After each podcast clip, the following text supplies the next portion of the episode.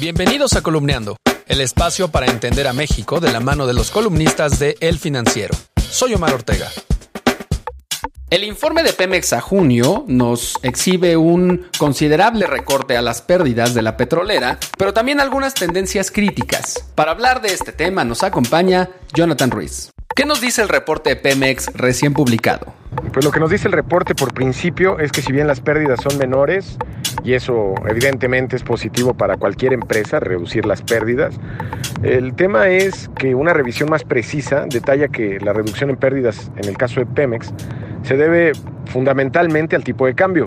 Este año tuvimos un mejor tipo de cambio que el pasado, pues el pasado uh, corría la incertidumbre en torno a quién iba a ser el ganador de la elección en México y la percepción de, pues de incertidumbre por el posible ganador entonces, que era el candidato de Morena, pues elevó el precio o el valor del dólar en el tipo de cambio contra el peso. Entonces teníamos realmente una moneda muy encarecida, el dólar, en 21 pesos, que hoy se encuentra a niveles de 19 o quizá menores en alguna parte del año. Como consecuencia, este tipo de cambio pues, le trajo beneficios a Pemex y ahí radica la mayor parte de los beneficios justamente que tuvo para reducir sus pérdidas en el segundo trimestre de este año con respecto al mismo lapso del año previo.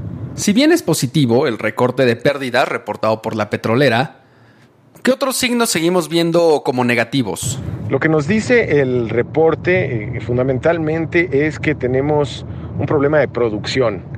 Eh, la producción de petróleo, si bien en junio tuvo eh, por primera vez la posibilidad de detenerse, es decir, que la dirección de Pemex pudo detener la caída en la producción de Pemex, lo cierto es que el promedio de lo que va hasta los primeros seis meses del año, pues es una caída considerable con relación al año previo. Entonces tenemos una caída de producción de crudo y también de gas natural, porque buena parte de los recursos se están concentrando en levantar la producción de crudo. Entonces, las dos se nos están cayendo, tanto la producción de crudo como la producción de gas natural. Ojalá que la circunstancia de junio se mantenga por los siguientes meses y de ser el caso, bueno, podríamos estar hablando de otra circunstancia, pero hay un asunto ahí pendiente que justamente le expusieron eh, los analistas y es que eh, tiene pues un presupuesto que no se ha gastado eh, de la mejor manera. Tiene 9 mil millones de dólares considerados para invertir este año la empresa justamente en producción de crudo, de los cuales solo ha invertido 1.600 millones de dólares.